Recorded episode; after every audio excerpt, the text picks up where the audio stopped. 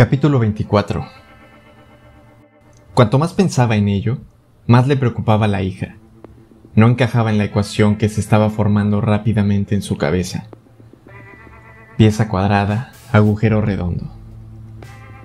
Ricky esperó en una calle vacía frente a la casa del profesor, a que la tarde se fundiera en noche, a que el calor, denso y pesado, se adueñara finalmente del mundo que lo rodeaba.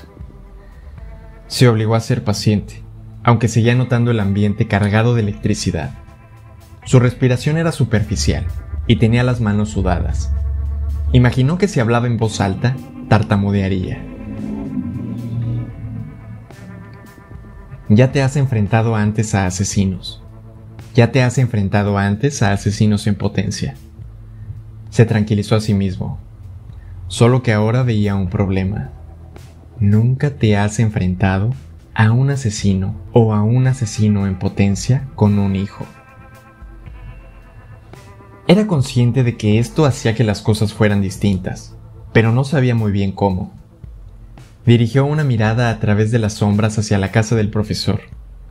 Imaginó que Allison estaría en Nueva York preparándose para apretar el gatillo, pero esta suposición quedó inmediatamente desmentida cuando alguien encendió la luz dentro de la casa. Hola, Jack. Recordó parte de la letra de una canción de los Rolling Stones. A Man of Well and Taste.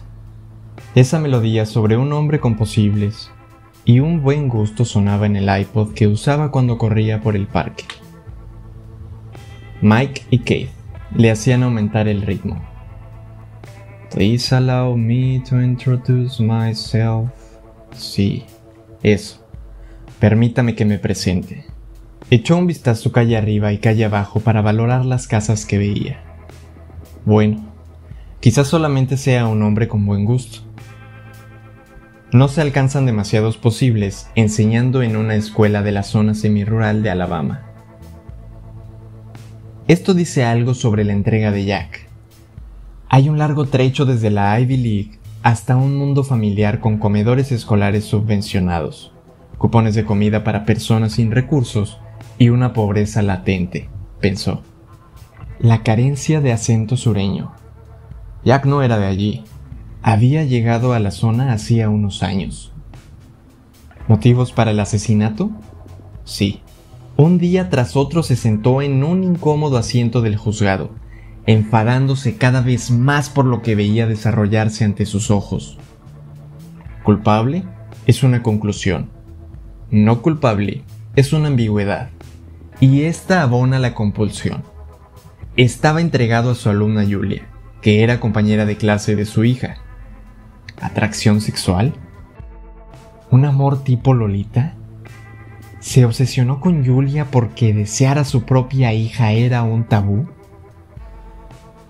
Ricky no podía saberlo con certeza, pero había muchas posibilidades de que fuera así.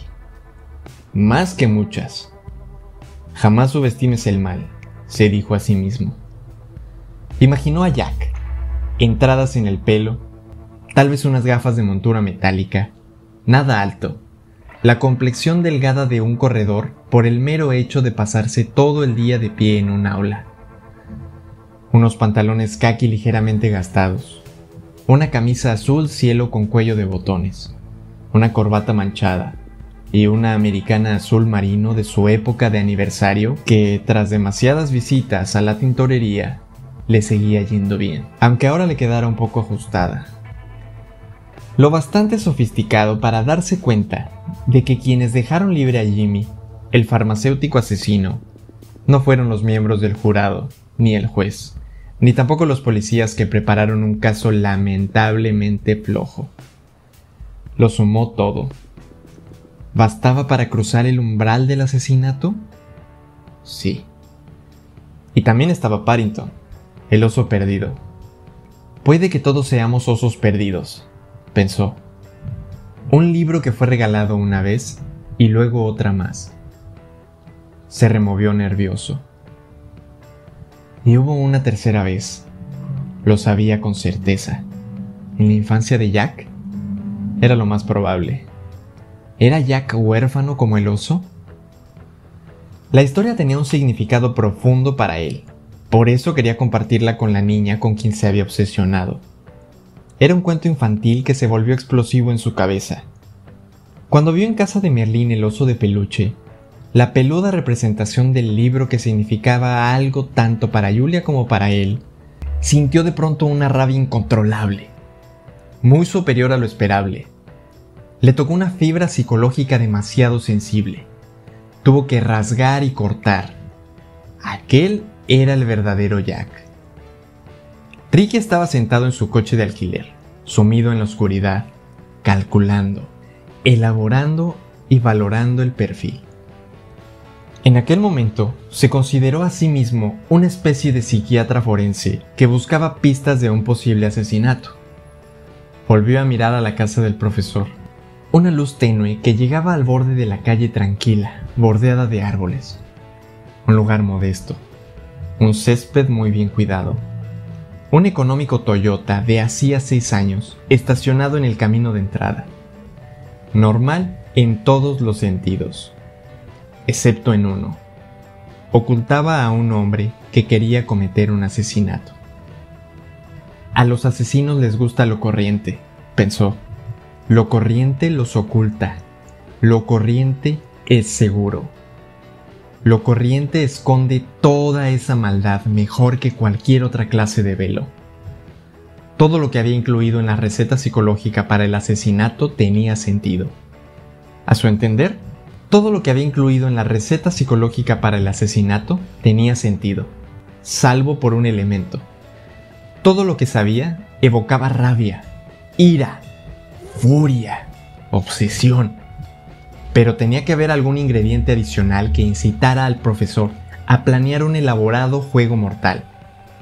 Se trataba de un asesinato que era en parte un pozo, en parte un ejercicio de ansiedad con unas gotas de tortura.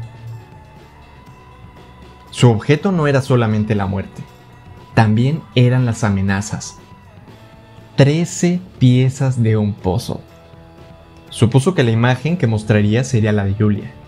La niña tenía 13 años cuando murió. Supuso que todas las demás respuestas estarían tras la puerta de la casa. Sabía lo que tenía intención de hacer. El plan era sencillo en teoría, difícil en la práctica. Llamar con fuerza a la puerta, enfrentarse con quien estuviera dentro. Un mensaje directo. Hola, soy el doctor Starks. Hace unos días el señor Allison y yo hablábamos por teléfono y él me preguntó quién era yo. Ahora va a averiguarlo porque he venido hasta aquí para decírselo. Pero más que quién soy yo, sé quién quiere ser el señor Allison profesor, padre, aspirante a asesino. Y a continuación, el anzuelo, el señuelo. Señalarle la única salida. Está equivocándose, a punto de cometer un error que le costará todo lo que tiene. Imaginó una respuesta. ¿A qué se refiere al decir todo lo que tengo? le vino a la cabeza una avalancha de recuerdos de hacía cinco años. Todo lo que había pasado cuando se había enfrentado con el señor R, Virgil y Merlín la primera vez. Conocía la respuesta a aquella pregunta. Exactamente eso. Hasta la última cosa que tenga. Aunque Jack tuviera el dedo en el gatillo a kilómetros de distancia, aunque estuviera apuntando con su arma, aunque estuviera listo para poner fin a su juego, la noticia de que Ricky estaba en la puerta de su casa le haría dudar. ¿Y si era Jack quien le abría la puerta? Mucho mejor. No sería necesario ningún elaborado tira y afloja. Hola, Jack. Estoy aquí para salvarte. Y para salvarme a mí. Inspiró hondo. Por extraño que pareciera, estaba seguro. Todo aquello tenía sentido desde un punto de vista psicológico pero el único elemento que parecía distorsionar su planeamiento era la hija. Negó con la cabeza y volvió a mirar la casa. Salió de su coche de alquiler y avanzó hacia la parte delantera de la casa del profesor. solo rompía el silencio del zumbido de los insectos nocturnos que lo rodeaban. Notaba que el agobiante calor húmedo de las noches sureñas lo envolvía a cada paso, pero estaba tranquilo y frío, como si un aire gélido soplara sobre su cuerpo mientras caminaba. Junto a la puerta principal de la casa del profesor había una lámpara que lanzaba un tenue haz de luz. Dio el timbre Inspiró profundamente una vez y llamó. Oyó cómo sonaba en el interior, luego retrocedió y aguardó. A los pocos segundos oyó unos pasos. Enseguida tuvo un pensamiento desconcertante. ¿La dama o el tigre? Y entonces se abrió la puerta. Miró directamente a los ojos de un adolescente Tenía el cabello moreno, con unos mechones que le caían alrededor de la cara como si fuera despeinada. Lucía unos vaqueros descoloridos y una holgada camisa blanca. Y tenía el aspecto delicado que lucen los jóvenes que se enfrentan a algo que exige unos conocimientos superiores a los de su edad. Ricky la reconoció al instante. Era la chica que cantaba Bye Bye Miss American Pie en el video. La compañera de clase de Julia, la niña asesinada, la amiga de Julia, la hija de Jack. ¿Sí? dijo la chica. Hola, respondió Ricky con frialdad, casi con solemnidad. Esperó un momento antes de decir una segunda palabra para darle tiempo a la chica para que lo observara. Ella lo hizo, recorriéndole la cara con la mirada tan penetrante e intensa que casi lo tumbó de espaldas. Sí, dijo la chica por segunda vez, pero en esta ocasión fue casi un susurro. Soy el doctor Frederick Starks. Empezó a hablar Ricky, con la voz cargada de determinación. Soy... La joven sujetó la puerta abierta. Sé quién es, dijo con dureza. Le estábamos esperando.